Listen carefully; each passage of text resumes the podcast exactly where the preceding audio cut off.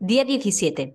¿Te acuerdas cuando te pedí que tuvieras respuestas a mano ante comentarios en, tu, en torno a tu aspecto o su aspecto físico cuando estuvieras con otras personas? Bueno, pues hoy te voy a animar lo mis, a hacer lo mismo, pero con comentarios más de cultura de dieta. Por ejemplo, si te dicen, pues yo hoy no voy a cenar porque estoy súper lleno.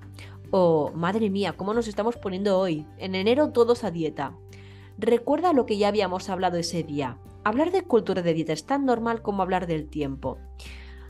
Ante eso, puedes optar por varias estrategias, así que hoy quiero recordártelas para que las tengas eh, más a tu alcance. Recuerda que en mi libro Tengo un TCA y ahora qué, te recomiendo muchas más estrategias y ejemplos eh, más en detalle. Por ejemplo, puedes optar por cambiar de tema. Oye, ¿y qué tal tu trabajo? Que el otro día me dijiste que tu jefe te había puesto en un proyecto. O puedes directamente preguntar por algo, eh, un problema que te haya explicado hace poquito. Oye, que el otro día me hablaste de que tu padre estaba enfermo, ¿cómo se encuentra? El cambio de tema, eh, si se nota muy abrupto, tampoco pasa nada.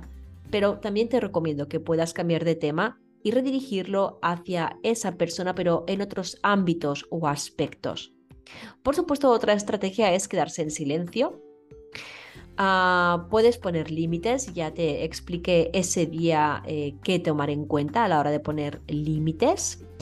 También puedes bromear si te apetece. Puedes, por ejemplo, contestar, bueno, pues ya puestos nos pasamos al ayuno intermitente eh, y a la dieta keto. Así que respondas lo que respondas, lo que es importante es que, es que conectes con qué tipo de respuestas te favorecen, te hacen sentir más coherente con tu personalidad, tu forma de ser, porque hay tantos tipos de buenas respuestas como valores y personalidades tenga cada persona y contextos haya. Así que encuentra cuál es el tuyo, escribe las frases que más trigger te pueden ser y ten a mano tus propias autorrespuestas.